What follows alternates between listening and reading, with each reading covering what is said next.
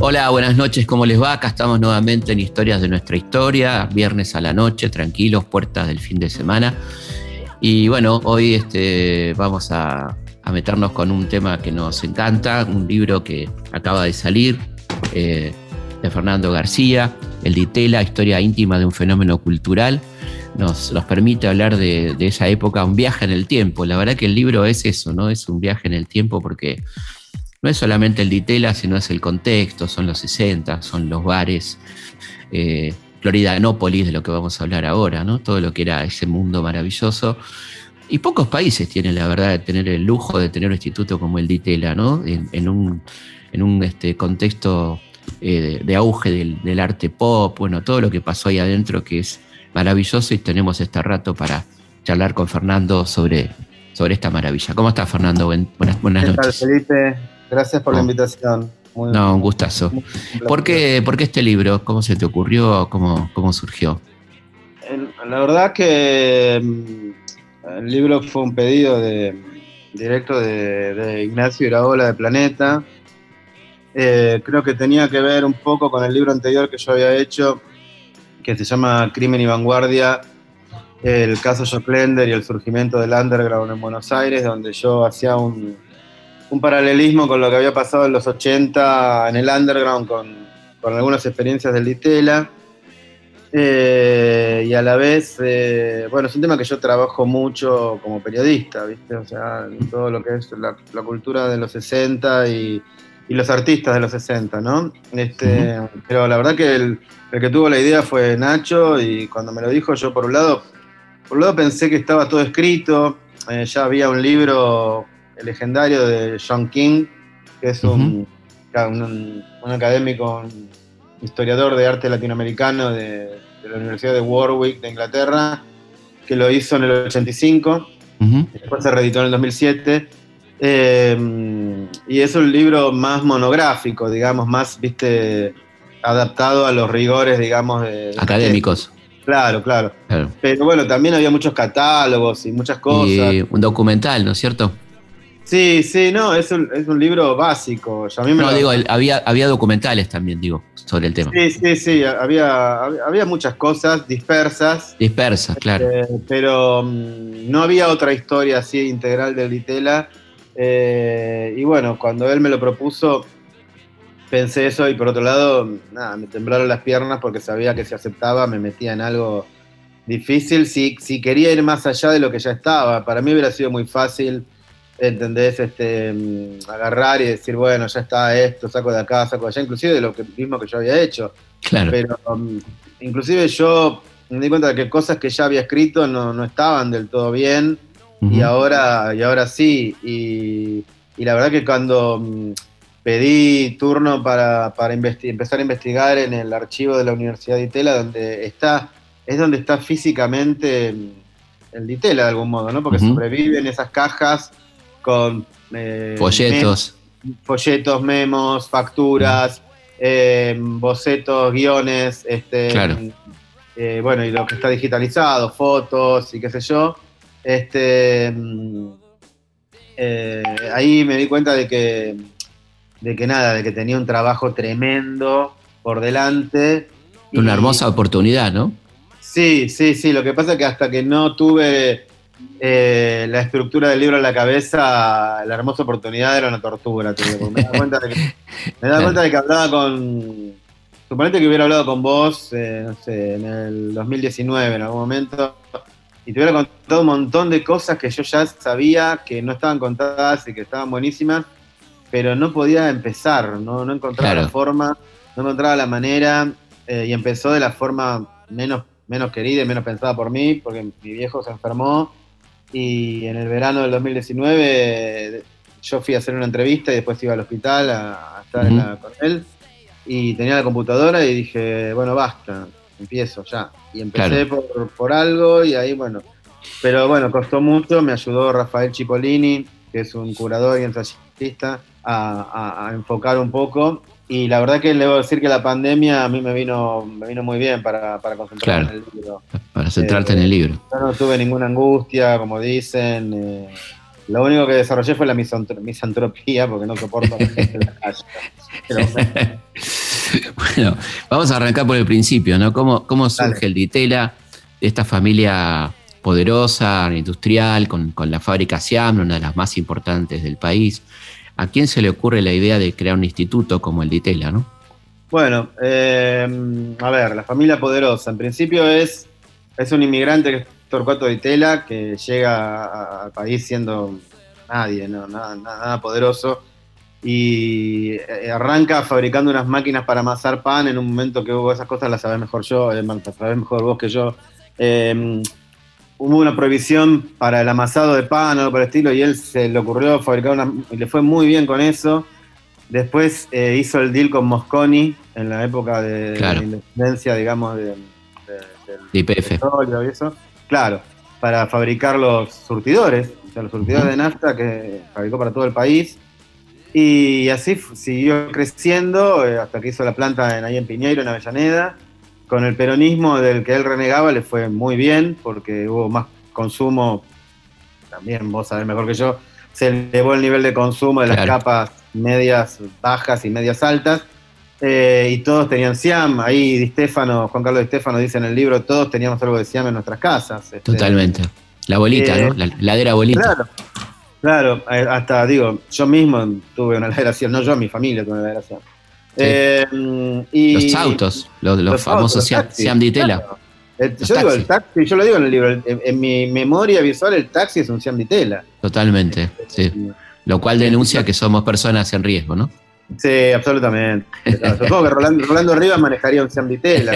sí, yo creo que sí, me parece que sí. yo creo que sí. Este, bueno, eh, el tema, el, el, quiebre se da eh, más o menos en el año 43-44, cuando Torcuato, ya transformado en algo así como el Henry Ford argentino, porque bueno, eso lo dice Nicolás Cassese en su libro Los Ditela y, yo lo tomo porque es una muy buena definición, em, empieza a invertir en, arte, eh, con una visión muy, muy de futuro, eh, pero no lo, no lo, hace como lo venía haciendo la, oligarquía, digamos, eh, porteña o argentina, que iban a, a, París y decían, dame esto, dame lo otro, eh, sino que se asesora con un italiano que se llama Leonello Venturi, que era compañero de él en la, militancia antifascista, porque Torcuato estuvo en la guerra, en la Primera Guerra Mundial, y era, era contrario a Mussolini.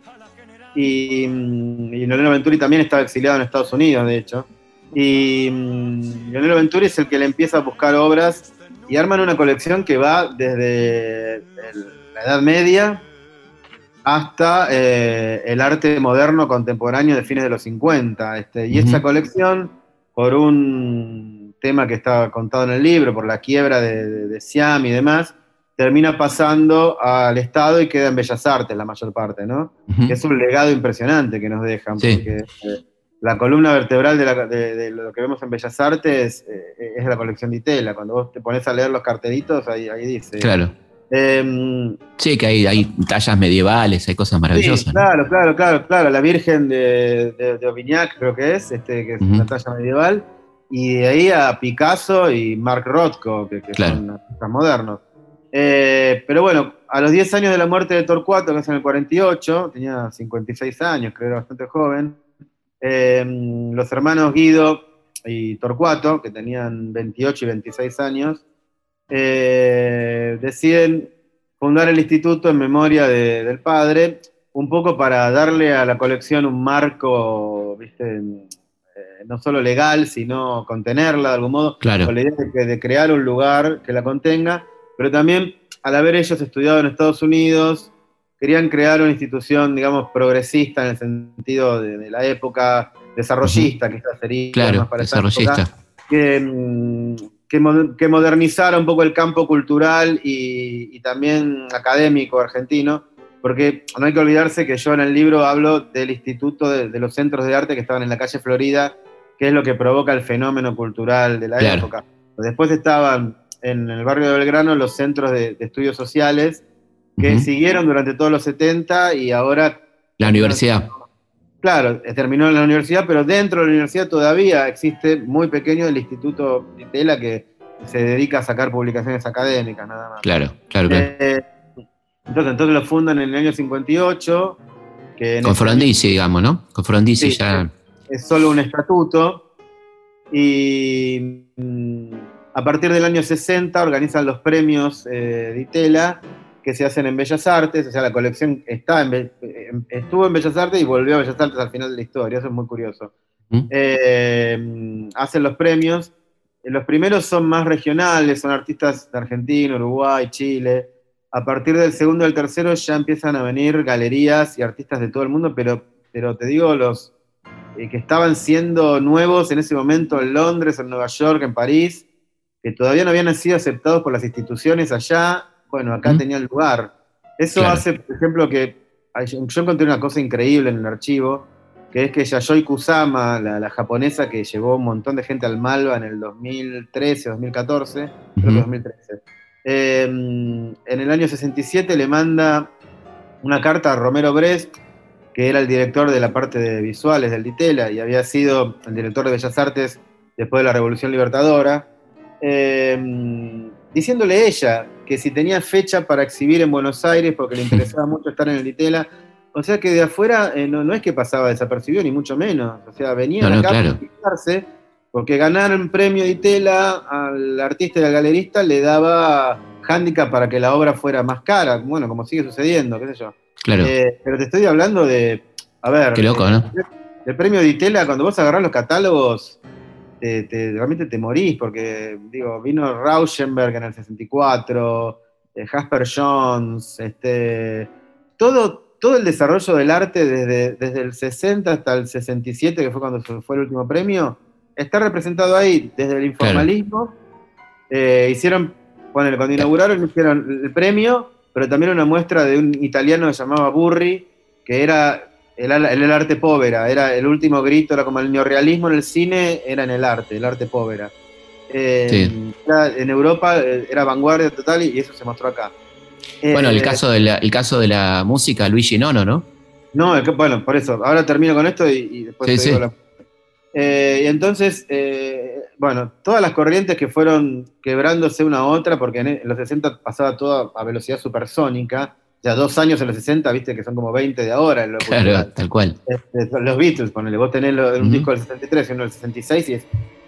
Sí, sí, sí, no, impresionante. Impresionante. Años, y ahora, no sé, la renga te graba el mismo disco una vez cada 15 años, qué sé yo. este, es, medio así, qué sé yo, bueno, lo siento. Este, eh, si herí la sensibilidad de algún oyente, pero es así. Este, mm, bueno, el tema es que pasa todas las corrientes, el, informalismo, la neofiguración que se consagra con Noé Macho. Macho. gana un premio internacional que está, es, es, importantísimo porque le gana a artistas americanos, europeos, y con jurados, el jurado siempre era Romero Brest, que tenía un poder bastante fuerte, yo le digo el mandarín modernista en el libro, eh, y los otros jurados eran tipos súper importantes, ¿viste? Es más, el jurado del, premio 66 fue, uno de los jurados fue Lawrence Alloway, que para que te des una idea era un inglés, que fue el que inventó el término pop art. O sea, él fue no fue Un capo, capo total. Sí, muy, muy, muy, muy. Este, así que en ese sentido, eh, Buenos Aires estaba realmente en el mapa de, las principales ciudades en cuanto a la vanguardia cultural. Lo que vos decías de Luigi Nono, Luigi Nono viene a, que, se interpreten obras de él hechas por, por músicos del Ditela eh, y a dar conferencias. Eh, y claro, era una figura también importantísima de la música contemporánea de esa época. Eh, en esos ciclos también estuvo Humberto Eco dictando una conferencia. Si bien no era músico, habló sobre, sobre, sobre, algún aspecto de, la música electrónica. Eh, y bueno, se tocaron obras, se, estrenaron obras de John Cage. Y yo reconstruí la, una posible visita de Stockhausen, que hubiera sido Imagínate, este, no, pudo, venir, tenía que venir de México a Buenos Aires y tuvo, ahí dice que tuvo un problema de salud, quién sabe si fue verdad o no, pero está inclusive en el archivo el pedido de las máquinas que él pidió y cómo tenían que estar conectadas, está todo eso y, yo puse alguna parte en el libro porque si no tenía que hacer tres volúmenes, ¿viste? Era imposible. Hablemos un poco de eso, ¿no? Del centro de experimentación musical que tenía el Ditela, que era extraordinario, ¿no? Gerardo Gandini y toda esa gente, ¿no? El centro de experimentación, el centro latinoamericano de altos estudios musicales. El otro, es el, centro, el, otro es el, el otro es el centro de experimentación audiovisual. Claro. Es el de teatro y happening, digamos. Eh, bueno, es el, em, es un, ese es el que tiene más, es muy loco porque es el más neutral en un punto, el más académico, es casi un posgrado, y es el que sí tiene más influencia de la, de la geopolítica de la época, porque ese se funda con el auxilio de la Fundación Rockefeller, que estaba buscando lugares eh, en Latinoamérica donde eh, invertir y contribuir a, un desarrollo que rivalizara con la influencia de la Revolución Cubana, que tenía captada toda la, a, toda la, digamos, a todo el aparato cultural, ¿no? claro, folclore, todo eso, claro. Y en Europa también, este, a los intelectuales en general, y ellos, eh, lo veían como, era la, famosa soft war, ¿no? No, no, no, no era, no era financiar paramilitares para que, digo, claro, claro, iba por otro lado. Culturalmente, pero la realidad es que eligieron un área que era súper alejada del público, o sea, era muy cerrada en sí misma. Eh, Ginastera, por supuesto, era un anticomunista feroz, pero terminó pero terminó ayudando eh, eh, ya en los 70 a, gente a, salir de Buenos Aires para que, para que no fuera capturada por la AAA, por ejemplo. Bueno, y aparte fue, fue censurado el mismo, ¿no? Claro, con, Bob Marzo. claro, claro, entonces eso te da la pauta de que eh, el tema es que, bueno, el, Rockefeller aportó con instrumentos, se creó mm, ese espacio donde venían becarios de toda Latinoamérica, pero de toda, de, Guatemala, de Costa Rica, de todos lados, venían dos años a estudiar composición musical. Gerardo Gandini había estado en la UCA con Ginastera. Eh, de hecho, primero lo quieren hacer en la UCA esto, y el, era el, director, el rector de la UCA, un señor no sé qué, no acepta. Y, en una reunión, eh, el enviado, que no recuerdo el nombre ahora, pero está en el libro, ese es un problema. Cuando termino el libro, me viene una amnesia total, me olvido nombres, todo. No sé si a vos te pasa, pero es. Sí, sí, pasa. Más un eh, libro, un libro tan voluminoso como este. Bueno, este enviado, que era, era un tipo, la verdad que era un tipo súper culto y muy interesado, era un tipo muy, eh, que sabía mucho de la música latinoamericana. Cuando hablo de música latinoamericana me refiero a compositores eh, de música erudita, ¿no? Tipo, tipo Villalobos, Villalobos, claro. Finastera. Em, eh, realmente organizaba conciertos en Estados Unidos, quiero decir, no era un mercenario, era un tipo realmente interesado. Y no sé, en una reunión conoce a los hermanos de Itela y, él, él, le dice a Ginastera, conocí a estas personas, ellos podrían ser, y ahí se arma todo, bueno, yo reconstruyo todo el intercambio epistolar, que es apasionante, este, y bueno, eso arranca eh, un poquito antes de que, se abra Florida, y después en Florida eh, están los pianos para los compositores, pero además se arma el laboratorio de música electrónica, que primero se lo encargan a, un ingeniero que no, no, consigue gran cosa, hasta que llega Fernando von Reichenbach en el verano del 66, que hace una revolución. Es uno de, de los grandes revolucionarios del Ditela porque crea un sistema de interconexión para, bueno, todos estos aparatos que se usaban para crear lo que se llama música electrónica, que es música no generada por instrumentos, ¿no? sino por, aparatos, que es lo que deriva después, en, bueno, lo que conocemos en Kraftwerk, en todo eso, la, la parte, la parte pop. En la parte, eh, la parte académica es una música que no tuvo mucho, quedó ahí, viste, y no... Eh, es un desarrollo, digamos, casi te diría de museo simplemente, no, no, no. Sí, sí, su mayor, La verdad que su mayor impacto fue que, lo tomaran artistas y lo llevaran a, la pista de baile, digamos. E, eso fue lo más importante que pasó. Eh, pero también la música concreta, ¿no? Es la que incorpora sonidos de la realidad, como por una pieza de piano con sonidos de la calle, por ejemplo. Claro. Eh, y ahí vienen, ahí traen a compositores también, que eran número uno en el mundo a dar seminarios, como Luigi Nono, este, como, varios, eh, de, Eric Salzman, varios de ellos. Este, y esa parte eh, que, está como mm, financiada, que se por Rockefeller, eh, es lo que, a lo que siempre se recurre para impugnar al Ditela como una especie de, no sé, de, de playground de la Embajada de Estados Unidos. Y te digo Claro. que estaba lejos de eso porque... Para nada, para nada. Nada, no, no, porque inclusive vos fijate, el episodio Ferrari, que es otro episodio clave, la censura a, a la obra La civilización occidental y cristiana. Bueno, yo logré El desmontar. famoso, le contamos a la gente, le recordamos que es el famoso F, el, el- el avión, ¿no es cierto? Sí, el El avión avión, con Jesús. el avión con Jesús, claro. Este, Jesús crucificado en un avión de, de guerra de Estados Unidos. De Vietnam, la- de la época de, De Vietnam. Vietnam, claro, justamente. Bueno, Ferrari presenta varias obras. Eh, primero, eh, para que vos te presentaras al premio, eh, te tenía que llamar Romero Brest. O sea que Romero Ujú. Brest lo convoca a Ferrari. Si lo convoca a Claro. Ferrari, Ferrari ya en el 65 se sabía de qué iba la obra de Ferrari. No es que apareció, viste, venía haciendo paisajes, jarrones Claro. y de repente dijo Vietnam. Ya no, estaba claro. muy claro. Yo había presentado la carta, la carta a un general en el 64, eh, varias obras de política y acá se conocía todo. Digo, el medio era mucho más chico, era Obviamente. que no supiera quién era León Ferrari. Sí, o si no sabía, no, no averiguase quién era, ¿no? Ah, lo, lo invitó, ese, ese es el Claro. punto.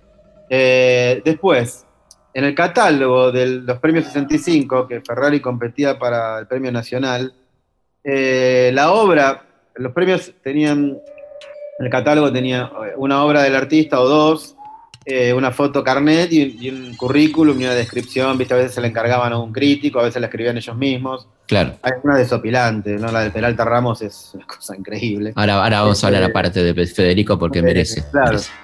Eh, bueno, la cosa es que Ferrari, eh, la obra que ilustra su participación es nada más y nada menos que el Cristo.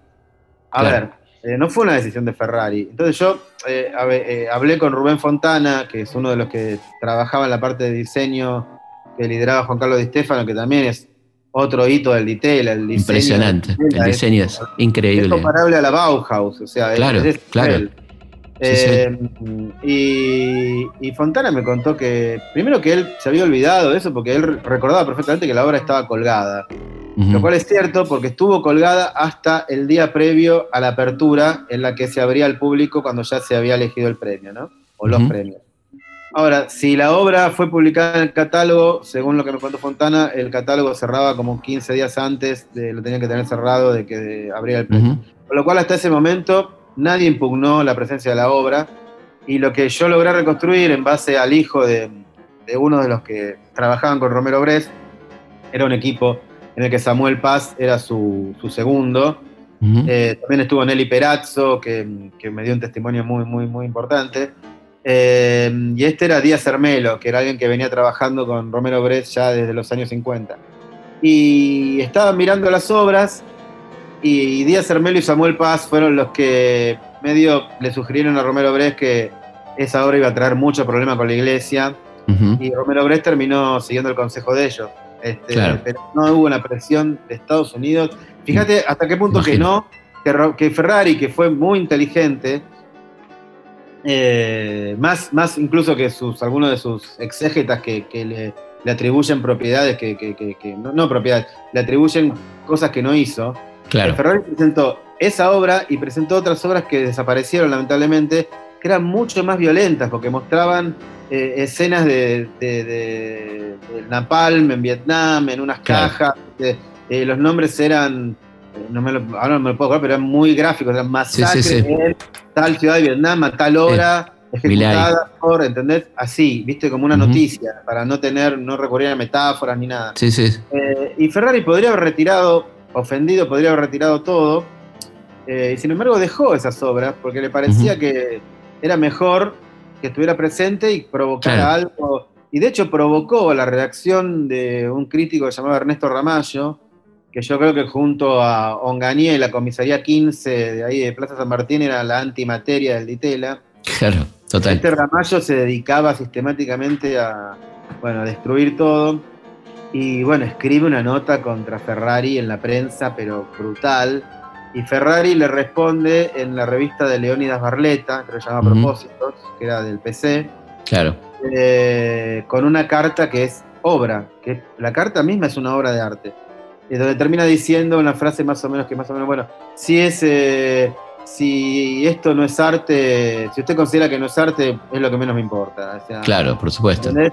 Pero si Ferrari hubiera quitado esas cajas ofendido porque el Ditela lo censuró, no hubiera pasado todo esto, ¿entendés? Ni estaría hoy su obra en, uno de los principales museos del mundo, ¿no? No, bueno, su obra por suerte está acá, por suerte no la vendieron porque él no quiso que vendiera. Y yo digo que es la obra no exhibida del Ditela más vista en todo el mundo. Porque, sí, porque se exhibió, digo, me refería a que se exhibió en, los principales museos del mundo. Este año, este año y el que viene tiene un recorrido que es, pero tremendo, tremendo en todo, todo, todo el mundo. Así que eso, eso también, ¿viste? No.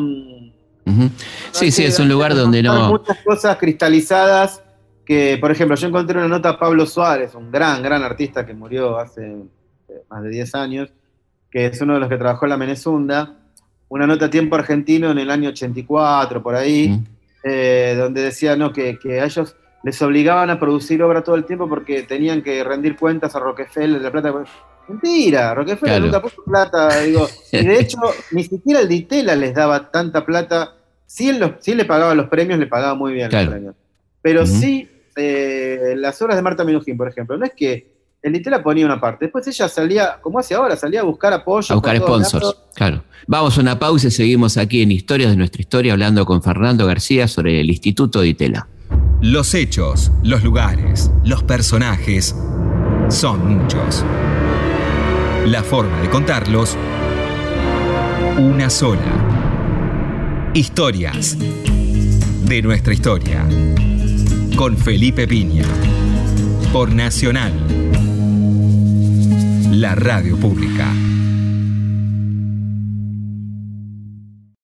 Historias de nuestra historia, con Felipe Piña, por Nacional, la radio pública.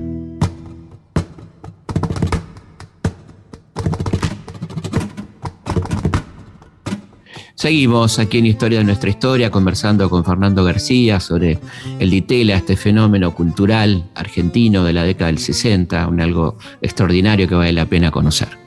Vamos a dar las vías de comunicación, se pueden comunicar con nosotros a través de nuestro mail, que es consultaspigna.gmail.com.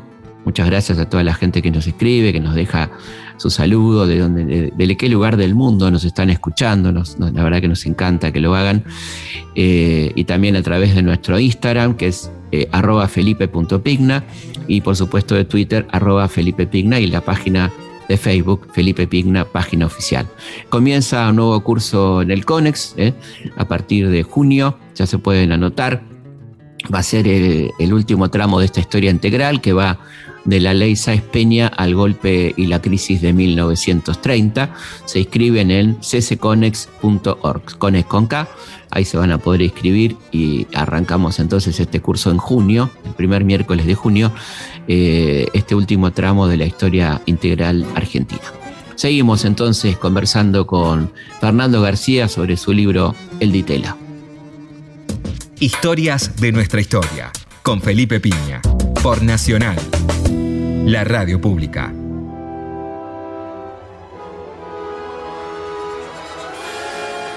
Hablemos de, hablemos de, Minujín y la, la Menezunda, ¿no? que es un símbolo, símbolo total del Ditela, que fue exactamente la, la Menezunda de una Marta Minujín muy joven, muy audaz, ¿no?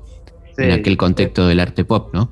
Sí, está muy bien que, que hables de contexto. Este, porque mm, la Venezuela se volvió a hacer ahora en el 2015 en el Moderno y en el 2019 en Estados Unidos y se va a hacer en la Tate de Liverpool, fíjate.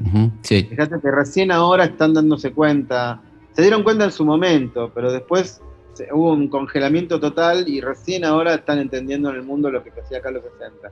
Totalmente. Eh, la Menezunda es, es interesante, el capítulo del libro es prácticamente un libro dentro del libro, de la extensión que tiene eh, Marta había ganado el premio 64, el premio nacional 64 del Ditela con los famosos colchones, con la obra Eróticos en Tecnicolor y Revuelque y Viva, que eran metáforas sexuales eh, muy tipo muy muy encubiertas en, la obra. Eh, y eso fue el primer escándalo grande porque era la primera vez que se premiaba algo que no fuera un objeto de lo que algo que no tuviera la forma que el arte tenía que tener, ¿ok? Claro, objeto artístico clásico. ¿Entendés? Eh, aunque no fuera clásico, aunque fuera de rupturista como era la pintura informalista o la nueva figuración, permanecía. No, no, me refiero a, los formatos, a los formatos clásicos. por eso. Era la primera vez que se le daba un premio a algo a colchones, ¿entendés? en esa época se le decía ensamblaya eso. Era como Donde además la gente participaba porque se tiraba arriba de los colchones. Claro, se tiraba arriba de los colchones. Este, y esa era una de las instrucciones de la obra. Eh, o sea que ella viene con ese eh, envión y en el 65 Romero la convoca a hacer algo, pero le pide que sea con su grupo, que haga una obra con su grupo. Es la primera de la nueva generación a la que se le comisiona, se le da el espacio para una obra para ella, ¿entendés? No que, no que se los convoca a los premios y demás, sino que se le da eh, el espacio. Eh, bueno, ella lo hace con Rubén Santantonín, que es un personaje muy curioso, porque le llevaba creo que era más grande que Ferrari, inclusive en esa época, o sea, mm. le llevaba como 20 años a ella, tenía 42, creo, algo así. Que para la eh, época era un viejo. claro, era un viejo para la época, pero era un nuevo para el arte. Claro, claro. Es muy misterioso, ¿no? no, eh, de hecho, no se puede reconstruir muy bien cómo llegó, porque ni siquiera en la muestra que, hicieron en el moderno, en el catálogo, hay una explicación. Hay uno, muy pocos rastros de su vida previa. Es como cuando Cristo fue al desierto, ¿viste? ¿viste? Sí. Bob Dylan después del accidente de motocicleta. ¿Qué es eso? mate, no sabemos. ¿viste? Sí, sí. Este, bueno, este tipo aparece en el bar moderno, que era el lugar. Bueno, hablemos, hablemos un, hagamos una llamada al pie del bar moderno, que es muy linda la historia del moderno. Justamente, claro, es muy linda y justamente lo que yo no hice fue hacer una llamada al pie, que es lo que hizo la historia del arte todo el tiempo. Eh, el bar moderno es era eh, realmente la, cocina del Ditela, de algún modo, porque ahí se juntaban todos, de la mañana a la noche y la trasnoche. Maipú eh, entre Charcas y Paraguay. Claro, y en las mesas estaban divididas según el grupo de artistas y muchas ideas de las obras que hicieron el Ditela, sobre todo de las de teatro, y los elencos salen de, esa bohemia del, moderno. Este, y bueno, en Sant Antonino entonces eh, estaba en, la misma mesa de la que participaban Alberto Greco, Marta, Dalila Pusovio. Alberto Greco es un personaje fundamental de toda esta historia, pero que paradojalmente no, no pasó por el Ditela. Este, y, bueno, lo que, lo que yo cuento ahí es un poco que ellos dos desarrollan la obra, Marta cuenta un poco la génesis, cómo, cómo capturan, suman, mejor dicho, a otros artistas. Lo hablé con los que quedan vivos, porque queda Marta, y David Lamelas. y Lamela otro personaje, otro personaje fundamental, ¿no? Lamela. Sí, un, artistazo, muy consagrado afuera. Eh, queda David Lamelas, Marta y Leopoldo Mahler, que es el primo de Marta, que participó en la filmación del proceso de construcción de, la Menezunda, que eso está, por suerte. Eh, después los otros murieron. Eh, entonces es, muy loco porque son como seis nombres. Es, es Marta, Santantonín, Lamelas, Suárez, L'Oreal Amor y otro que, bueno, que no, ahora no me sale, que son nobody, ¿viste? O sea, yo tuve que indagar mucho para sacar un poco de información de, esas personas. Eh, ¿Y cómo era la muestra? ¿Cómo era la Menezunda? No, bueno, y la, la Menezunda eh, era una obra penetrable, es la primera obra penetrable, según una historiadora americana, es la, norteamericana, es la primera obra penetrable de la historia del arte, porque podés entrar a la obra. un año después, una artista francesa hizo, hizo otra, pero fue un año después, este, Nikki Seinfeld, famosa. Em, entonces era un laberinto, y lo que ellos querían era reproducir la atmósfera de la calle Lavalle. O sea, querían que vos te, te extrañaras de tu propia cotidianidad. Entonces eso buscaba el arte pop, de alguna manera. Que vivieras la experiencia desde un lugar artístico de lo que ya estabas habituado para deshabituarte. Eso era como la búsqueda de, claro. de, Santantonera era un existencialista, viste, de rigor, polera negra, ¿entendés? Todo, todo lo contrario, no era nada pop, o sea, ¿entendés? Pero quedó metido en eso, porque, bueno, hubo artistas, bueno, Bernie, que era todavía más grande, también se acercó mucho al pop en esa época, este, y, bueno, y la Menezunda, lo que para, y expone, expone en el Ditela también. Sí, tiene, bueno, no, no solo expone, es la primera retrospectiva que se le hace y es otro mito que se cae, que Romero Brest estaba contra el arte argentino. ¿Cómo está contra el arte argentino? Se le dio a Bernie, nunca le habían dado tanto lugar para mostrar.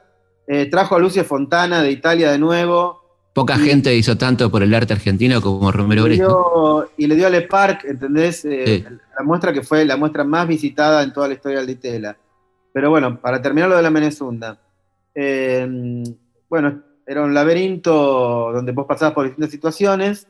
eh, y cuando se inaugura la Menezunda, al principio no va mucha gente. Este, y todo explota cuando Crónica saca eh, una cobertura con la foto de la pareja en la cama.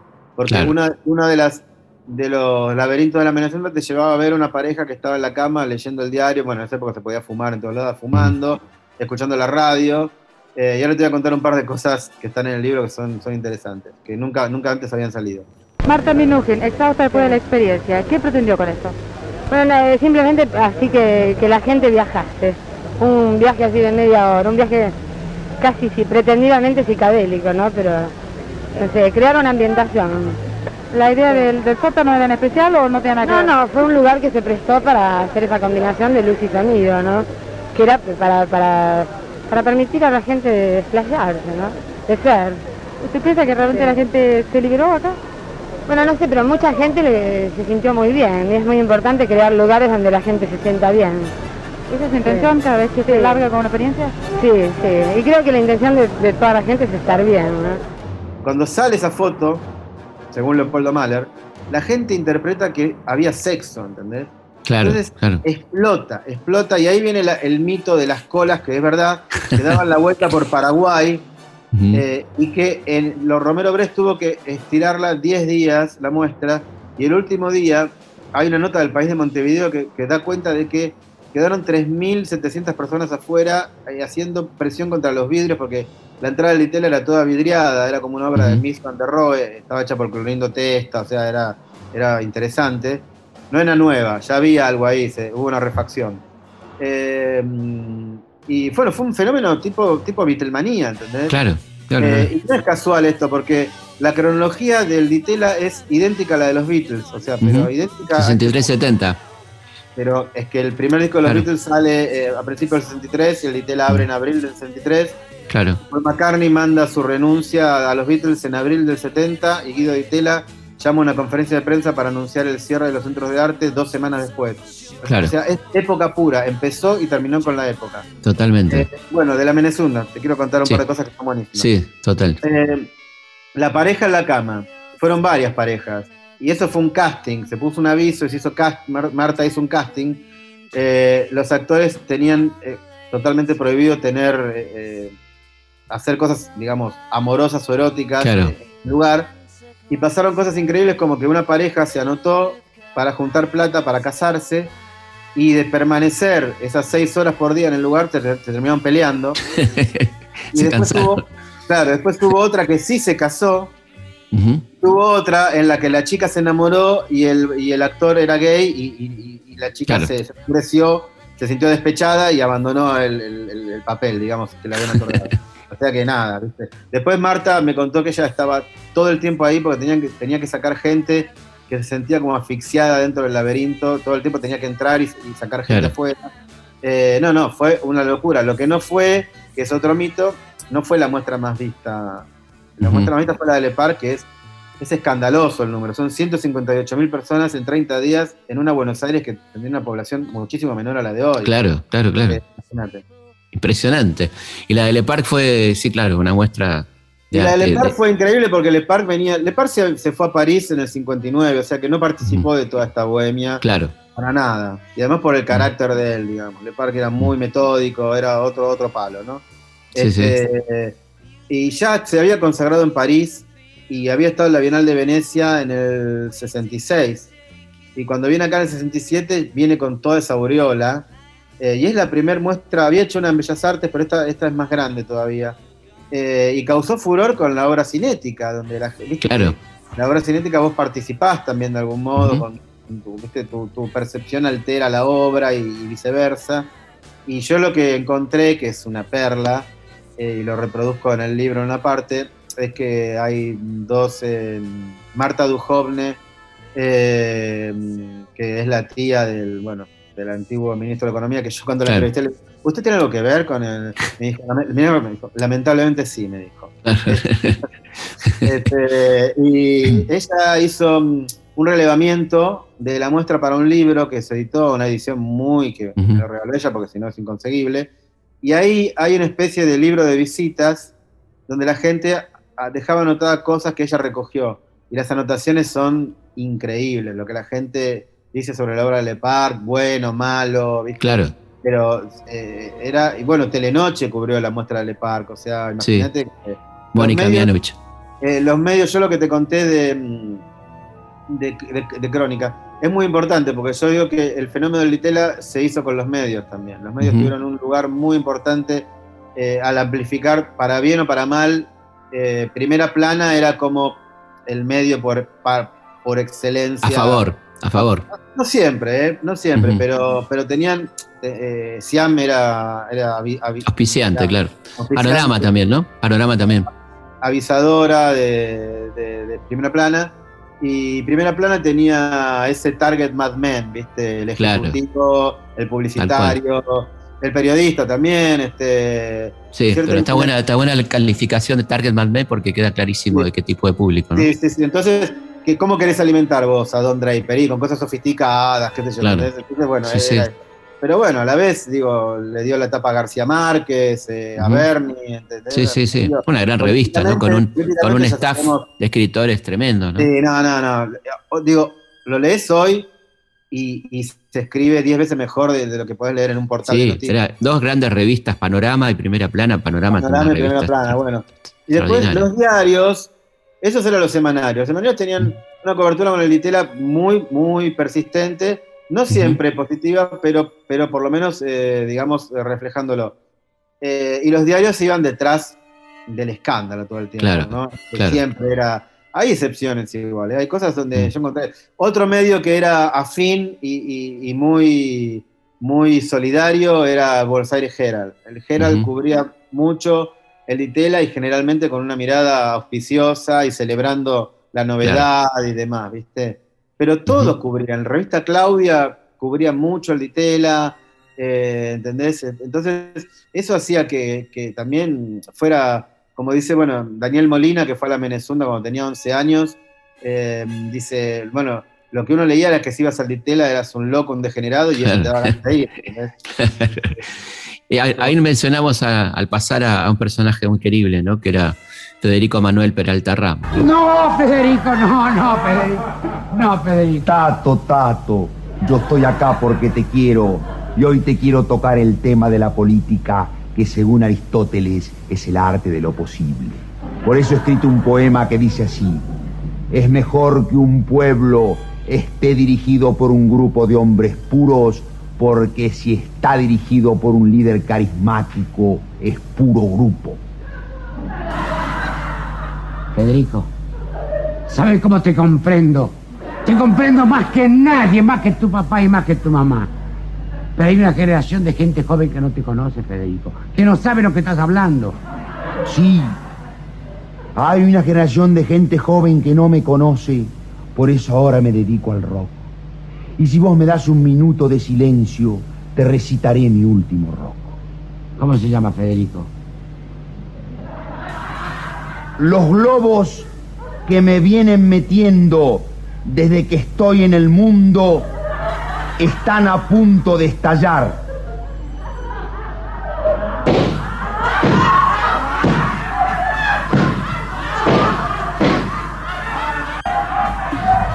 Tato, vos sí que te ganás la guita fácil.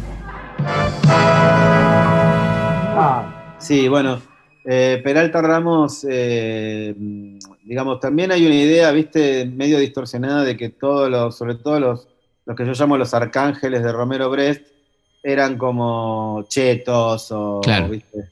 No, la verdad que nada que ver, o sea, nada Mm. que ver. El único que tenía una afiliación aristocrática era Peralta Ramos, pero se había desclasado a sí mismo, porque Claro, claro. era la oveja negra de la familia.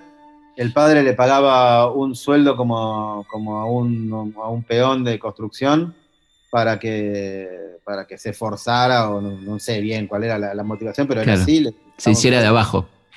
Sí, o lo que fuera. Este, y, y bueno, y Peralta Ramos orbitaba en todo ese mundo, tuvo un comienzo como pintor que no, no fue demasiado lejos, y empezó a hacer, el- la obra empezó a ser el mismo, digamos, ¿no? Este, y su participación por el Ditela tampoco es, es, eh, es- es tanta. Lo que Claro. pasa es que mi libro, mi libro toma, no el Ditela, toma toda la atmósfera alrededor del Ditela. Sí, sí, claro. Al principio, entonces... Floridanópolis, como decís vos, ¿no? Yo inventé eso de Floridanópolis, que es una especie de mapa dentro del mapa de Buenos Aires, que tiene al Ditela en el centro y luego los satélites, el bar moderno, la Galería Lirolay, todos los bares de la zona, el Coto, el Augustus, el Garden, que todavía es el único que queda, el Florida Garden, Sí. eh, el Lincoln Center, bueno, varios lugares así. Pero después eh, hay lugares que son, yo digo, los arrabales de Floridanópolis, ¿no? Estaba, Claro. cosa que se llama el Hotel Melancólico, que estaba en Belgrano, donde paraban muchos que iban al moderno. Eh, otra cosa se llama la Casa de las Brujas, que eran talleres de artistas, donde también trabajaban muchos que, que pusieron en el Ditela, eh, que estaba, que la regenteaba mm, Julio Ginás, el papá de, de Verónica y Verónica. Este, y después estaba un lugar que era el taller de Melo, que era como un PH de los viejos, antiguos, eh, Casa Chorizo más bien, eh, donde tenían talleres eh, Arias, Rodríguez Arias, Marilú Marini, eh, una ceramista llamada Susana Salgado, que se ganó un premio en el 66 y de- desapareció totalmente de la historia y yo reconstruí hasta donde pude porque nunca me contestó mails, ni llamadas telefónicas, ni nada. Eh, y, y bueno, y por eso Peralta Ramos aparece porque formaba parte de todo, de toda esa- de ese mundo. Ahora, la, la galería de, de- de personajes es extraordinaria, ¿no? Porque vos pones en la contratapa Nacha Guevara, Lelutier, Almendra, ¿no? ¿Qué tuvo que ver Almendra con el Ditela? Y Almendra, el Ditela tiene que ver en el. Tiene, tiene mucho que ver en el, en el comienzo del rock argentino, este, mucho que ver, más de lo que se cree, porque, eh, bueno, me puedo preguntar de Almendra y yo después te cuento Manal, que es Dale. más, más de italiano todavía. Almendra debuta en Buenos Aires en el Ditela, es el primer concierto grande que hace en el Ditela, en un, en un ciclo que se llamó Tres Espectáculos Beat, que fue en marzo del 69, Almendra primero, 24 de marzo del 69 Almendra, Eh, Manal a la, a la siguiente semana, y después un grupo que al final yo descubrí que no tocó, que se llamaba El Sonido de Gilbert, que si lo ponen en YouTube lo van a encontrar, que es rarísimo, grabó un par de simples en EMI y nada más. Eh, y yo encontré, como encontré en, en una parte del archivo, eh, el resumen, lo que se llama cargos de boletería, ¿viste? O sea, donde, está con- donde consignan. Es muy gracioso porque dice la hora del show, el clima en la ciudad y la cantidad de espectadores. Entonces, Almendra, yo ahí hice la tabla de, como una tabla de posiciones Sí.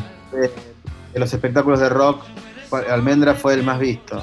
Eh, que Rodolfo García, bueno, eh, se acaba, se acaba de, part- acaba de partir, sí. mi saludo eterno. Este, mm, eh, me contó que ellos pasaron por la boletería a la mañana y pensaron que no había nadie, no había, había Mm. dos entradas vendidas, una cosa por el estilo. Y a la noche cuando llegaron, efectivamente tenía 240 butacas, creo, habían vendido 180 y pico. O sea, Claro, buenísimo, y muchísimo. No se había escuchado prácticamente Almendra. Este, se hablaban las revistas, en Pinap habían salido. Eh, ellos habían tocado en Mar del Plata, pero había sido una cosa mucho menor. Eh, y este es el, el- A mí me contó Rodolfo Hidalguercio que este fue el, el mismo set de temas que tocaron en el Teatro del Globo al poco tiempo, que esa sobrevivió. esa, esa grabación después la sacó Página 12, ¿te acordás? Sí, sí, total. Y, y también Lelutier, ¿no? Lelutier que empezó ahí como musicisti, ¿no? Claro, Lelutier eh, empieza en una obra de Norman Brisky que se llamó Mensana Incorpore Sano, donde también estuvo Nacha, su primer rol como actriz fue ahí. Eh, y ellos hacían un coro como musicisti, ellos venían de la Facultad de Ingeniería, eh, liderados por Gerardo Massana, como yo digo que es como el Sid Barrett de Lelutier, porque Sí, fue claro. un genio creado- impulsor. Y hay un momento que musicisti estaba haciendo las óperas históricas y hay una pelea en el elenco interna entre eh, Jorge Shusheim y Massana, que termina al- al- a los golpes prácticamente. Ah. No, no- no- Ah, no es literal, es verdad. Eh, y Núñez Cortés, que fue el que me lo contó, eh, había salido a tomar un café y cuando vuelve se encuentra en esta situación y no entendía nada. Y ahí se, ahí se separan. Y Musicisti sigue con su nombre, y es Yuyen, Núñez Cortés y varios más, porque eran, eran muchos más, lo eran como 11, Ujú. eran un montón. Y Lelutier sigue con Massana, Rabinovich, Moonstock, eh, Claro. ahí no me sale el nombre, el nombre de, bueno, no Núñez. Cortés, Sí, Núñez Cortés, no, Núñez Cortés vuelve después. claro. Con el musicisti. Marona, Marona. Marona, Jorge Marona. y alguno más, este, y a- así debuta Lelutier en el 68, Ujú. eh, y, y hacen dos espectáculos, este, eh, el de Blancanieves y el otro que ahora no, no me acuerdo el nombre. Este, pero bueno, eh, Marcos decía que, que ellos no se sentían tan del ambiente del Ditela, que eran como unos nerds. Outsiders. Laxatón soluciona el estreñimiento crónico. Da un enfoque distinto y más completo de su patología.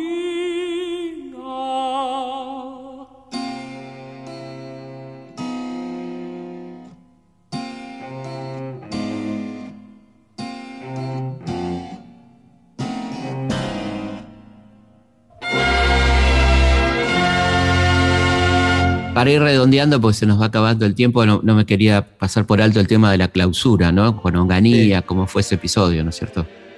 Bueno, el, el episodio concreto es que se hace una muestra que llamó Experiencia 68, que es lo que reemplaza a los premios. En un momento los artistas, en el 66 el premio que gana es un poco polémico y los artistas le plantean a Romero Brest que no haga más premios, sino que esa plata la reparta y que cada artista haga una obra, sin que se premie a ninguno en especial. Claro. Y para él era, imagínate, para su estructura era algo muy difícil de aceptar. Inclusive él le escribe a Samuel Paz diciéndole que, que- que- que no, está, no está seguro, que lo va a pensar.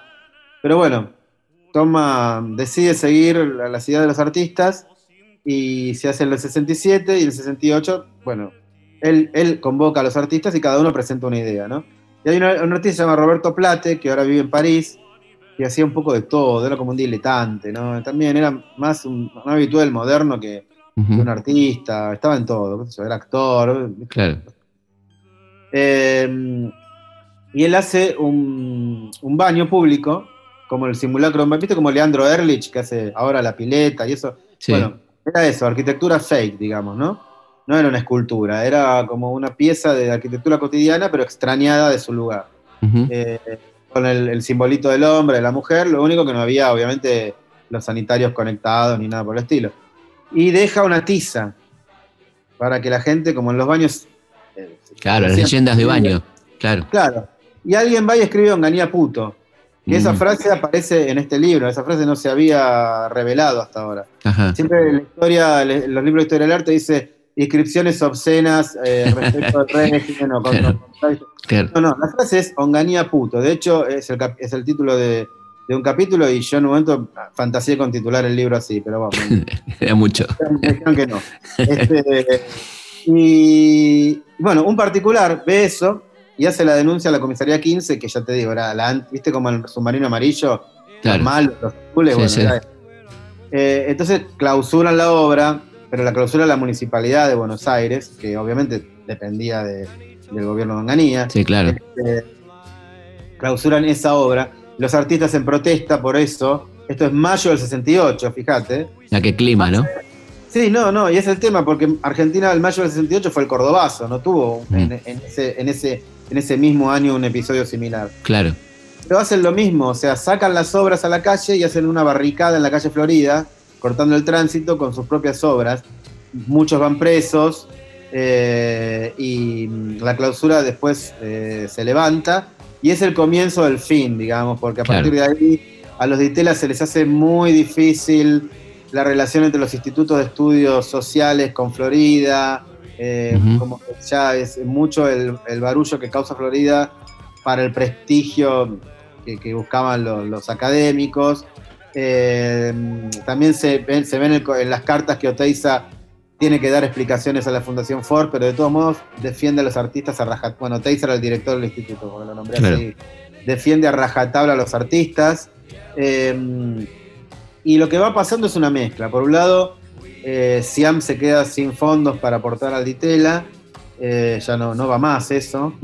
Eh, por otro lado, eh, la, la presión de, de- de la dictadura se hacía sentir, pero sobre todo en las racias eh, en las inmediaciones del Ditela y Claro, demás. claro. En ningún momento en- no, hay, no hay nada escrito en lo que Onganía diga cierra en el Ditela. Es más, yo reconstruí eso y el que más empecinado estaba en cerrar el Ditela era, eh, el- creo que el ministro de Justicia, que eso lo vas a encontrar en el libro, porque yo por ahí Sí, me sí, ahora, pero en el libro está bien. Eh, que era un radical, porque obviamente Onganía también como el proceso tuvo funcionarios civiles dentro Sí, de sí, su- claro. sobre todo en economía, como ya sabemos. Sí, sí. Krieger Bacena. Era, era un, claro, y este era un radical, que ahora no, no, no, me sale el nombre, que estaba empecinado. Y Livingston estaba también más eh, emputecido con, con el. Itela que el mismo Onganía. O sea, este, mm, y este tipo no se animaba, justamente, y esto lo cuenta un corresponsal del New York Times que estaba en Buenos Aires en esa época, porque sabía del prestigio que tenía el Ditela afuera y sabía que podía tener represalias contrarias al gobierno de la misma embajada de Estados Unidos. Claro. Porque si Rockefeller y Ford estaban poniendo plata, ¿cómo iba a cerrar, entendés? Entonces, lo que se da es, es una mezcla entre eh, esta falta de fondos de Siam, cierto agotamiento, ¿entendés? Con, con los problemas que traía, pero también la radicalización misma del arte hace que, Claro. que ya no, el Ditela no pueda contener a los artistas que ya estaban eh, fuera de marco Por fuera, claro. unos, los más politizados, y otros estaban fuera del país, ya se habían ido porque no se bancaban más como se vivía acá. Claro. Apenas podían, ganaban un premio, ya fuera el Ditela o, o otros que había, y con esa guita se iban a París, a Nueva York, y así triunfaron. Eh, Arias, Milu Marini, bueno, que fue y vino todo el tiempo. Eh, todos los que se fueron, David Lamela, todos fueron eh, número uno. Entonces, eh, eso quiere decir que ni Romero Brest ni Villanueva estaban tan equivocados cuando los dejaron hacer en el Ditela, ¿entendés? Bueno, Fernando, muchísimas gracias. Este, estuvo buenísimo y recomendamos este, entusiastamente el libro El Ditela de Fernando García, publicado por Paidós, un, un librazo realmente, para conocer una época y un momento particular de la historia argentina. Te mando Bueno, un abrazo y Felipe, hasta la próxima. bueno, estamos llegando al final de este Abrazo programa, espero que les haya gustado este viaje por los años 60, aquel mundo tan maravilloso de Floridanópolis, ¿no? de toda esa, esa movida cultural que cambió la historia cultural y social de la Argentina. Un abrazo grande y nos volvemos a encontrar como siempre aquí en Historia, nuestra historia, los viernes a las 22 por Radio Nacional, la radio pública.